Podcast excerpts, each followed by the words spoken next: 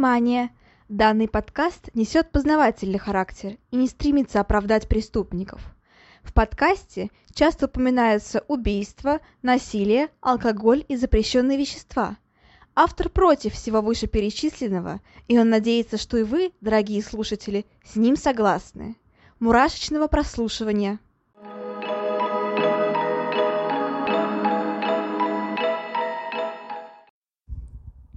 Всем привет! С вами снова Ульяна, и вы слушаете новый выпуск подкаста «Обратная сторона жизни». Всем добро пожаловать! Наверняка многие из вас любят сериалы и фильмы по типу «Остаться в живых», «Джунгли», ну или даже всем знакомый «Робинзон Крузо». Очень интересно и увлекательно смотреть за тем, как один человек или же группа людей выживают в экстремальных условиях например, на диком острове, высоко в горах или же посреди бескрайнего океана. Интересно, если ты в это время находишься у себя дома со светом, тепло, теплом, водой и едой. И все мы любим критиковать действия героев, думать, что они поступают нелогично, глупо, странно. Мы представляем себя на их месте и уверены в том, что справимся с трудностями гораздо-гораздо лучше. Вот только так ли это? К сожалению, катастрофы, в которых людям приходится бороться со стихией, погодой, да даже самим собой, происходят и в реальной жизни. И, как правило, в таких экстремальных условиях ну очень сложно привести себя в равновесие и справиться с нахлынувшими эмоциями. Особенно, если ты понимаешь, что тебя едва ли спасут. Сегодня мы с вами поговорим об авиационной катастрофе FH-227, которая произошла высоко в Андах в далеком 1972 году. Из пяти членов экипажа и 40 пассажиров выжило лишь 16 человек. Эта история – настоящая схватка между человеком и стихией, между силой характера и силой природы, да даже между желанием выжить и совестью. Давайте же начнем. События, о которых мы поговорим, произошли с 13 октября по 23 декабря 1972 года. Достаточно долгий срок. И прежде чем говорить о том, что вообще случилось, э, нужно, собственно говоря, узнать про самолет и про сам экипаж. Uh, самолет назывался Fairchild FH-227D, ну или 227D. Uh, он был выпущен в 1968 году, uh, собственно, в Уругвае. У него были два труби, турбиновинтовые двигателя, и, в принципе, он уже отлетал довольно долгое время на момент катастрофы, 792 часа и полностью был пригоден для полета, не было никаких нарушений в нем, по крайней мере, как везде говорится, и в целом он был готов к полету. Что же касается экипажа, как я уже сказала, экипаж состоял из пяти человек. А, во-первых, это командир экипажа, которого звали Хулио СССР. Ему было 39 лет, и для него это был уже 29-й перелет через Анды. К сожалению, Хулио СССР э, погиб в момент катастрофы э, почти что мгновенно. Его помощника звали Данте Эктор, ему был 41 год, и он погиб через два дня после произошедшей катастрофы от полученных тяжелых травм. Также был штурман, ему было 30 лет, его звали Рамон Мартинес, и, в принципе, у него тоже был достаточно долгий срок полета, около 10 лет. Он а, не выжил, погиб в момент катастрофы. А, бортмеханик был очень молодым. А, его звали Карлос Роке, или Роке, Роке, наверное. Он выжил в катастрофе и прожил после нее две недели – Однако погиб в момент э, схода лавины, о которой мы тоже поговорим. Поэтому живым, к сожалению, Санд он не выбрался. И бортпроводник, 26-летний э, капрал, которого звали Авидио Хоакин Рамирес, А, он погиб в момент катастрофы тоже почти что мгновенно. Как вы видите, как вы понимаете, почти что вся команда, за исключением а, бортмеханика, погибла почти что сразу после катастрофы. Поэтому пассажиры были предоставлены сами себе, и это тоже осложняло дело, потому что, ну, профессионалов среди них, как вы понимаете, не было. Что же касается самих пассажиров, а, большинство членов а, пассажиров, так скажем, это были спортсмены а, регби, которые играли за команду All Christians. Старые христиане, как я понимаю, если правильно перевела. В принципе, среди них было 19 тех, кто играл в регби, 19 спортсменов. Помимо прочего, ехали их друзья, члены их семей, там, знакомые на этот матч. В общей сложности было 40 пассажиров, то есть всего 45 человек вместе с экипажем. А, собственно говоря, они направлялись в Сантьяго, где должен был пройти матч. А, все были достаточно приподнятом настроении, все ожидали победы, все были хорошо подготовлены, однако все пошло не так уже с самого начала. Самолет вылетел 12 октября 1972 года из Монтевидео. А, но а, была очень плохая погода, поэтому была совершена вынужденная, посадка в Мендосе. Это в Аргентине. А, ожидали, что циклон скоро прекратится, однако этого не произошло, поэтому пришлось заночевать прямо там. Вылет продолжился, но уже на следующий день после полудня, примерно в 2 часа. Собственно говоря, погода все еще была очень плохой, но все-таки было принято решение двигаться дальше. Непонятно почему. Возможно, настояла команда, или же пилоты посчитали, что справятся с плохими условиями. А, собственно говоря, они должны были взять курс на город Курико, и начать снижение примерно в направлении Сантьяго.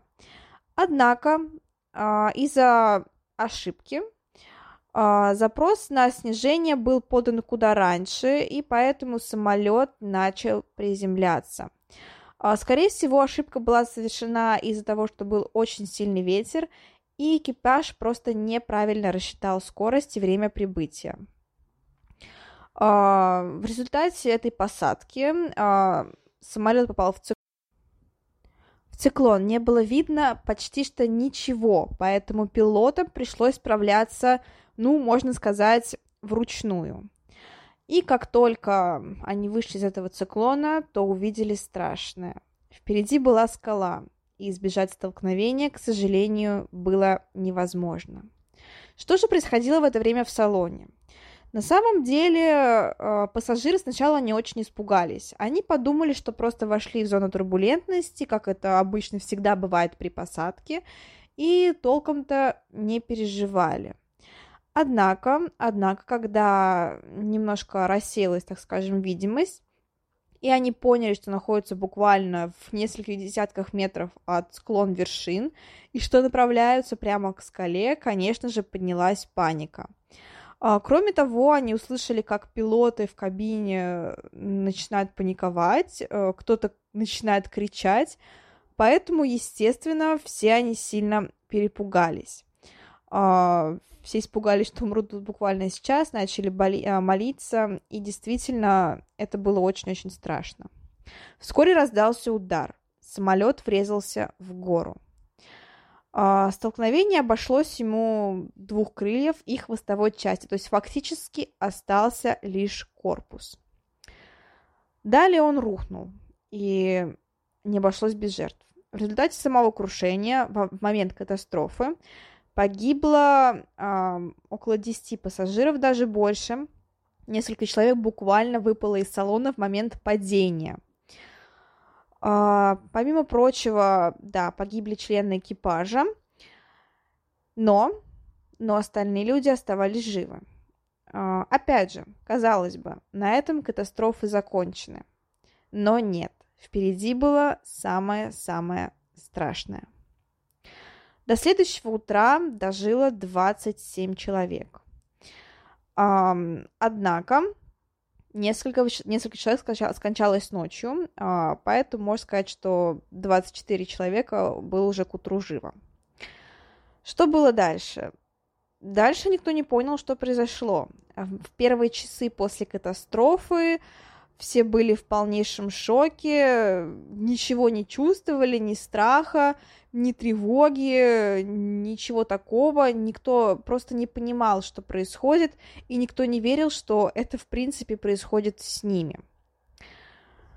Uh, собственно говоря, они попытались выбраться из самолета, но вокруг был очень-очень-очень глубокий снег, поэтому, к сожалению, это не представлялось возможным.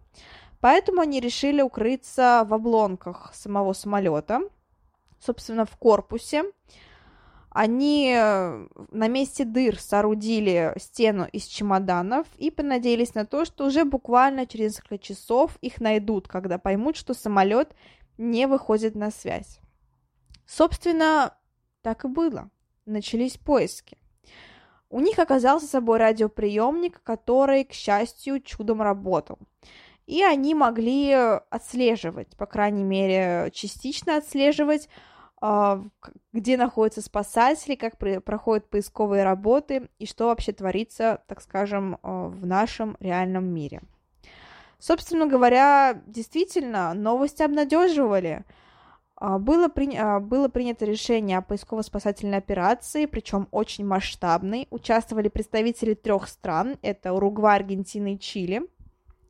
Поиски велись абсолютно везде, и, как я уже сказала, это вселяло определенные надежды. Все были уверены, что их найдут крайне-крайне быстро. Однако этого не произошло. Почему? Ну, во-первых, начнем с того, что это Анды. Это 72 год, и все еще было не настолько исследовано, не настолько, так скажем, автоматизировано. Да даже сейчас э, поиски людей ведутся очень тяжело, а тогда, 50 лет назад, и подавно. Помимо прочего, все осложняла погода, которая все еще полностью не успокоилась. Ну и то, что сам самолет был белым, а потому сливался со снегом, и никто не мог увидеть с высоты, что же там находится такое. А, кроме того, место самолета, место крушения тоже было толком неизвестно.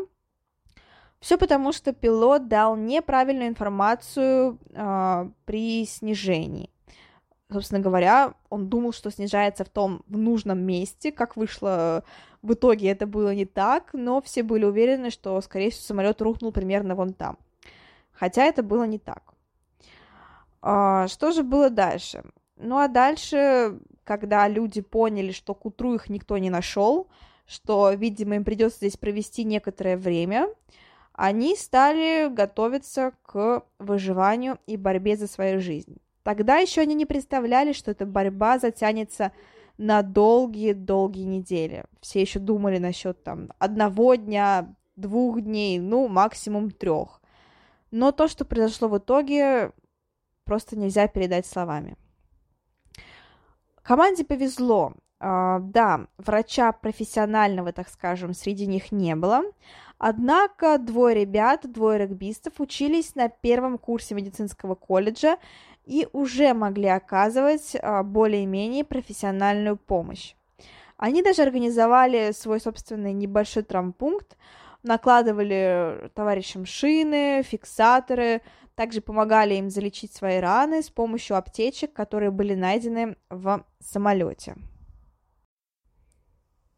Но наверняка вас интересует э, не вопрос того, как они лечили друг друга, а то, как они питались и где они брали еду. Понятное дело, что у многих с собой в багаже была еда, и багаж, да, частично был утерян при падении самолета, но не полностью. А, все-таки были чемоданы, были запасы, и поэтому а, все было прирыто, все было вскрыто.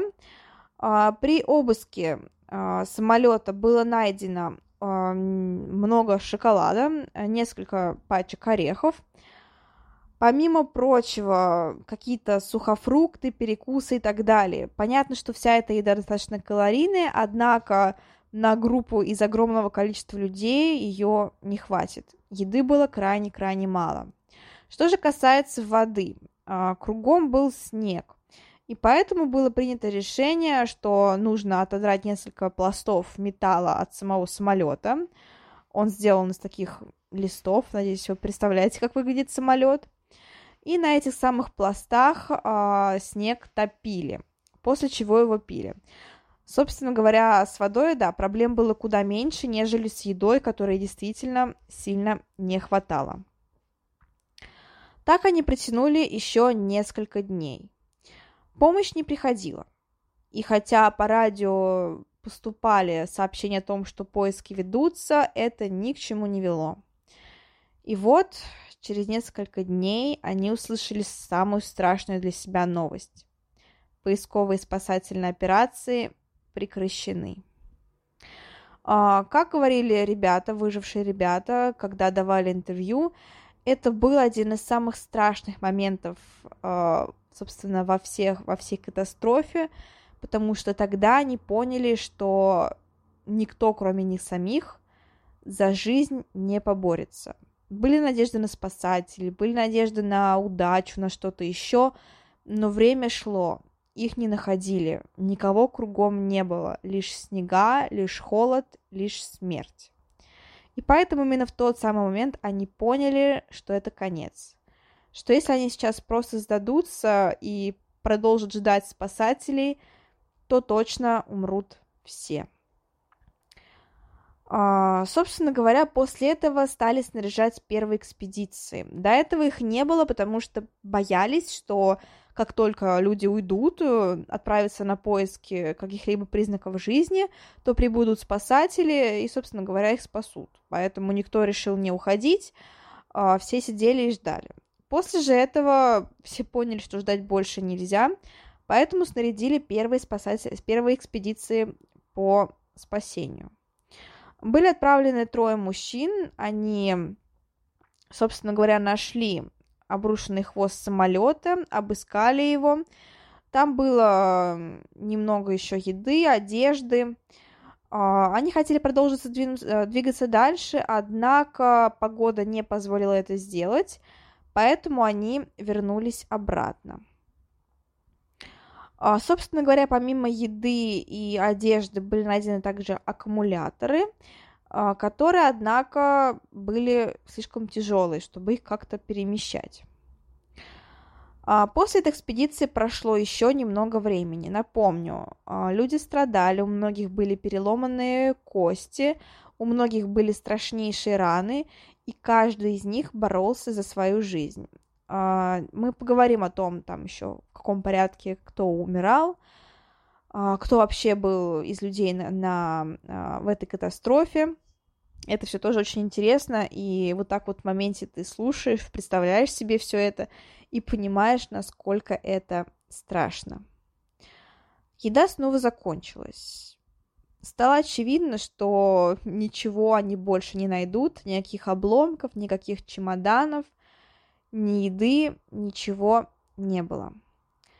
Поэтому было принято очень страшное решение, над которым позднее в интервью и, собственно говоря, другие люди уже, когда слышали об этом, все так очень относились с большими сомнениями к этому событию. Ну, тут можно много спорить, мы тоже поговорим еще об этом. В общем-то, выжившие решили есть тела погибших товарищей. А, тут, да, стоит отступить и сказать, что после того, как э, все-таки спойлеры спасли, когда они давали интервью, в котором впервые признались о том, что им пришлось есть э, тела своих товарищей, был поднят настоящий шквал, просто буря эмоций, где люди осуждали ребят, как-то проклинали их, говорили о том, что они вечные грешники и так далее – и даже учитывая, что сама церковь не то чтобы одобрила их поступок, нет, ни в коем случае, они просто сказали, представители церкви сказали, что это было оправдано, что в таких условиях по-другому нельзя было поступить, все равно продолжились страшнейшие нападки на выживших людей, проклятия в их сторону и так далее. А, мое мнение, это что-то такое. Если человек хочет выжить, он пойдет на все. И именно в таких условиях, в таких катастрофических условиях, мы, наверное, наиболее приближаемся к состоянию, так скажем, естественному, то есть к нашему природному состоянию, в котором мы были там, не знаю, тысячу лет назад. Не в плохом плане, это состояние помогает нам выжить. Но действительно в такие моменты от нас, наверное, в большей степени вот именно нечто животное просыпается, и только одна мысль в голове, как, как бы все это пережить, как бы выжить, как бы спасти себя. Опять же, я их не осуждаю, и не дай бог, конечно, но если бы я была бы в таких же условиях, а, я бы тоже сделала все, чтобы выжить, потому что жизнь у нас одна, и можно сколько угодно говорить о том, что вот нельзя, там лучше умереть, чем есть там человечину, чем сделать то-то, то-то, то-то, то-то. Но все мы прекрасно понимаем, что это не так, и что нет ничего дороже жизни, если хочется жить, будешь бороться до последнего. Поэтому в этом плане я ребят не осуждаю. Но опять же, им это решение далось крайне-крайне трудно. Даже в такой сложный момент а, никто из них не подумал, там, как в фильмах, знаете, бывает. Никто не озверел, никто не набросился с топором на товарища, никто не начал убивать, нет. Действительно, они очень долго думали по поводу этого сложного решения. Оно у всех у них всплывало в головах, но все боялись его озвучить. И все ребята были католиками, поэтому для них это, в принципе, было отвратительно и уму непостижимо, но по-другому выжить они не могли. И они это прекрасно понимали. Еды нет, время идет, спасателей тоже нет и не предвидится даже. И ничего, собственно говоря, им не оставалось, кроме этого. А, собственно, они пришли к выводу, что если бы другие бы члены экипажа были бы живы, то они бы согласились в случае своей смерти вот так вот пожертвовать свои тела.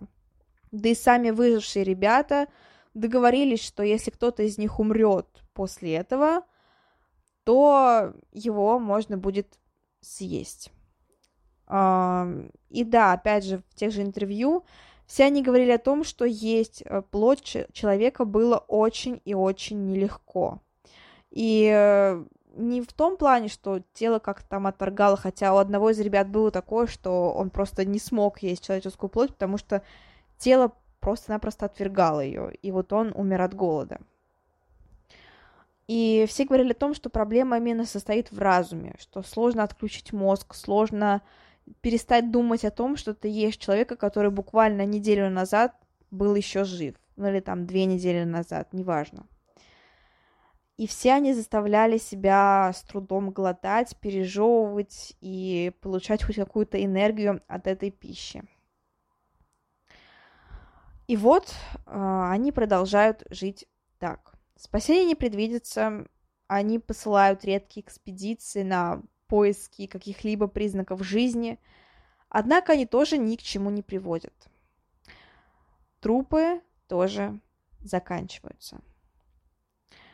А, спустя 16 дней а, происходит еще один очень страшный, но в то же время отчасти спасительный момент, который унес жизнь еще нескольких людей, но при этом подарил, а, можно сказать, опять же, тот же шанс на жизнь другим людям.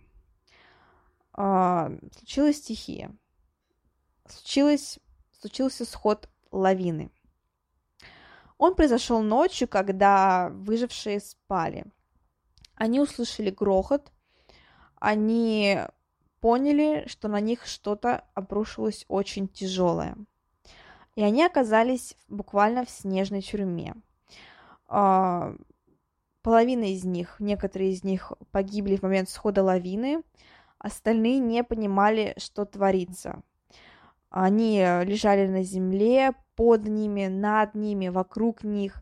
Везде был ледяной снег. Они начали копать, рыть, искать своих товарищей, пытаться понять, остался ли кто-то в живых, кроме, кроме них самих. И, собственно говоря, буквально несколько часов, несколько сложных, мрачных часов, они не знали, что делать дальше. Они остались заперты в этой самой ледяной клетке и понимали, что кислорода начинает не хватать. Тогда один из членов экипажа э, буквально прорвался наружу, и так они получили э, доступ к воздуху. Но почему я говорю, что она оказалась также спасительной, эта лавина? Потому что у них появились новые трупы.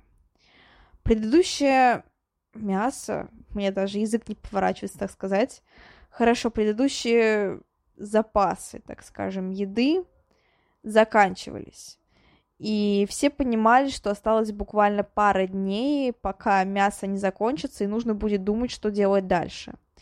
Эта же лавина унесла жизнь еще нескольких людей, а потому подарила остальным шанс на спасение.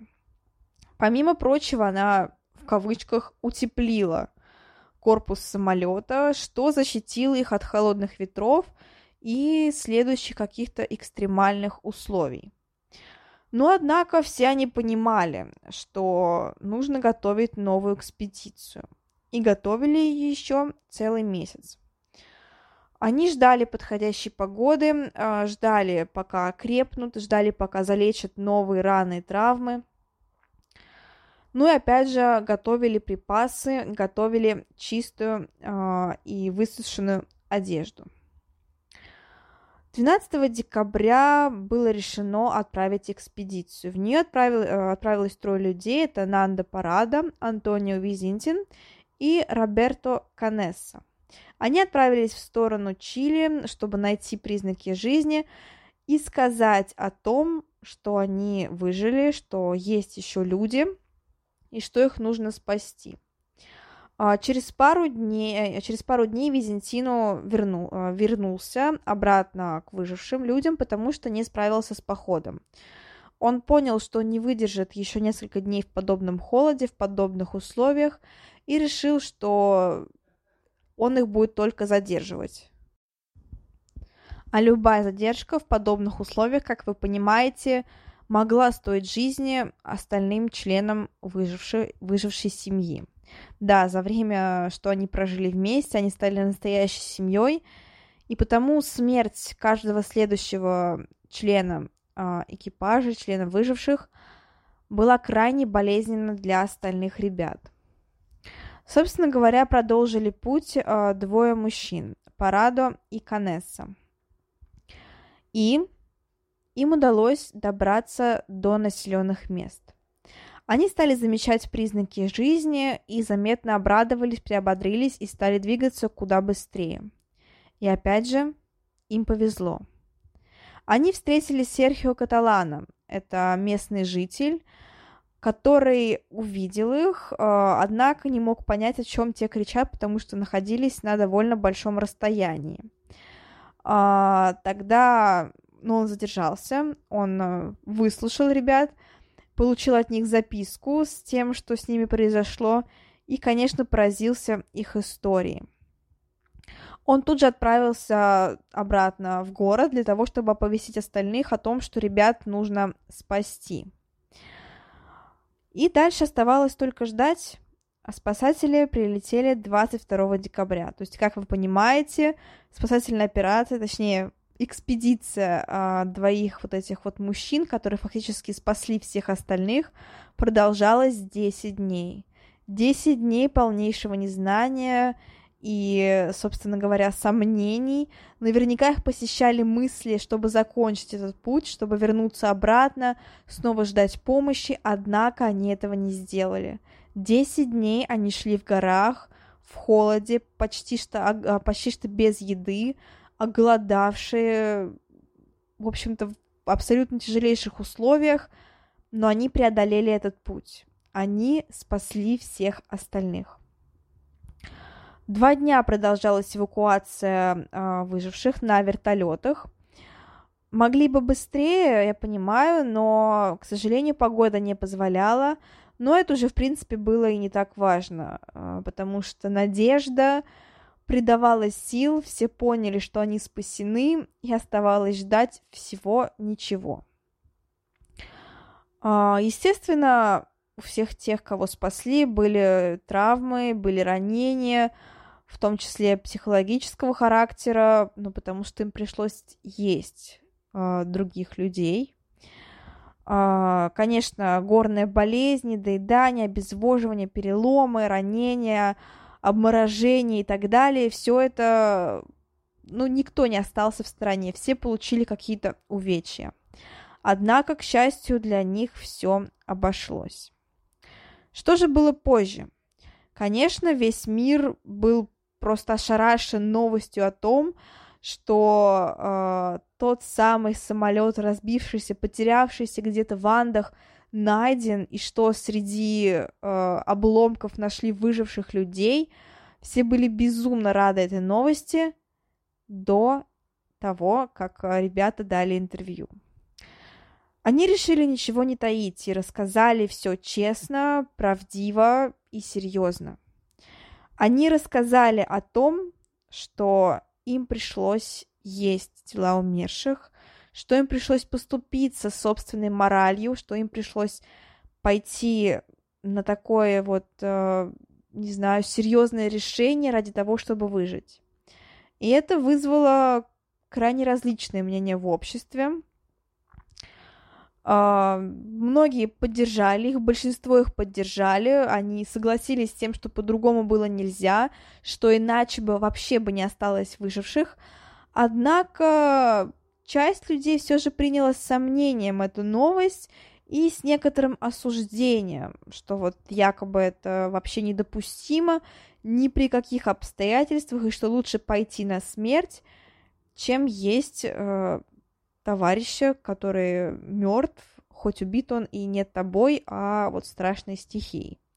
Ну, как я уже сказала, на этот счет есть разные мнения, и, ну, сложно что-то говорить, потому что, конечно, большинство людей никогда не были в таких обстоятельствах, и, к счастью, что не были в таких обстоятельствах. И нельзя сказать стопроцентно, вот что ты будешь поступать, э, как ты, что ты будешь делать, оказавшись абсолютно вот наедине со стихией, буквально с несколькими людьми и слабой надежды на спасение. Вот что, вот что нужно было делать. Ждать, но ждать было больше нельзя, еды не было.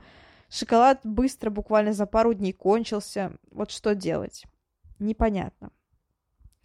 Но, собственно говоря, спасибо огромное этим ребятам, потому что они не постеснялись, они не стали ничего утаивать, они рассказали все честно, в подробностях, и да, они очень сильно переживали по поводу того, что им, на что им пришлось пойти ради этого выживания, однако это того стоило.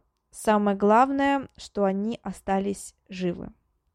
И благодаря, конечно, подобной вот подробной информации а, было написано несколько книг, а также снято несколько фильмов по поводу этой вот катастрофы. А, о них мы тоже поговорим. Кстати, даже был открыт официальный сайт э, для выживших в честь 30-летия события в Андах. Он был открыт в 2002 году. А, есть также книги э, живые, история спасшихся в Андах. Она была написана в 1974 году, то есть буквально через пару лет после катастрофы. А, также есть книга а, «Чудо в Андах» и «В ледяном, в ледяном плену». Очень интересные, можно их прочитать. Не уверена, что все так легко найти на русском, но я думаю, в интернете есть все, поэтому если постараться, уж точно какие-нибудь любительские переводы отыскать можно. А, кстати говоря, а, каждый год выжившие члены экипажа, выжившие члены команды собираются вместе, чтобы отметить а, свою жизнь. Это как второй день рождения у них – и понятно, что у всех у них есть разные психологические травмы по этому поводу. Однако, опять же, рада сообщить, что большинство из них, по крайней мере, счастливо. Они нашли себе жен, э, нашли себе семьи, они создали новые семьи, они продолжили работать, создавать карьеру, делать. И действительно, каждый год они собираются, и помимо ребят, которые выжили. Сейчас вот в их э, эту вот компанию ежегодную входят еще также их родственники, их близкие друзья. Все они вместе собираются и просто наслаждаются тем, что они живут. Вот такая вот история, очень интересная, очень показательная. И, ну вот тут очень спорный вопрос по поводу того, э, насколько вот можно поступаться собственной моралью ради того, чтобы выжить.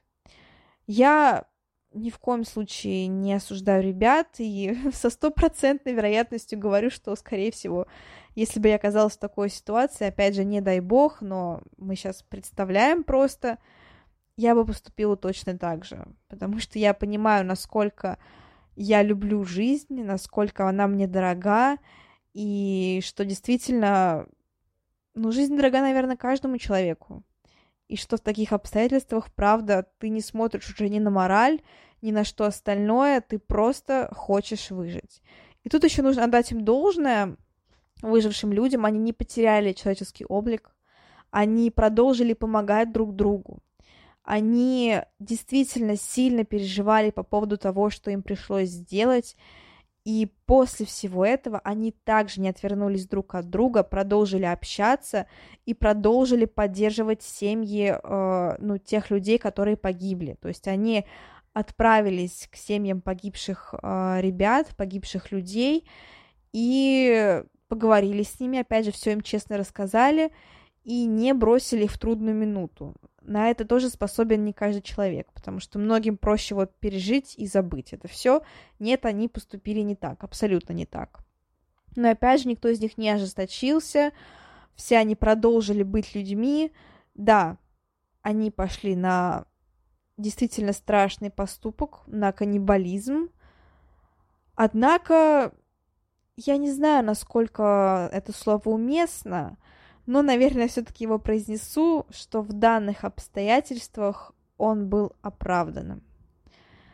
И, ну, потому что ничего дороже жизни нет. И опять же, они не, никого не убили, они, ну, продолжили помогать, продолжили пытаться спасти остальных э, членов экипажа. Ну, вот просто им так пришлось поступить. А, вот такая вот история. Всем огромное спасибо за прослушивание. Возвращайтесь на следующей неделе. А, заходите в группу ВКонтакте, там много интересного, есть там статьи какие-то, посты, прочее, прочее. В общем-то, есть чем заняться. Но я вам желаю никогда не переживать подобного. Пускай ваша жизнь будет стабильной, спокойной, счастливой а все ужасы, триллеры, драмы, подобные экстремальные обстоятельства происходят с вами только во время просмотра тех же самых фильмов ужасов и каких-нибудь э, интересных остросюжетных сериальчиков. Ну а в остальное время, как я уже сказала, живите спокойно и счастливо. Всем еще раз спасибо. Всем пока-пока. thank you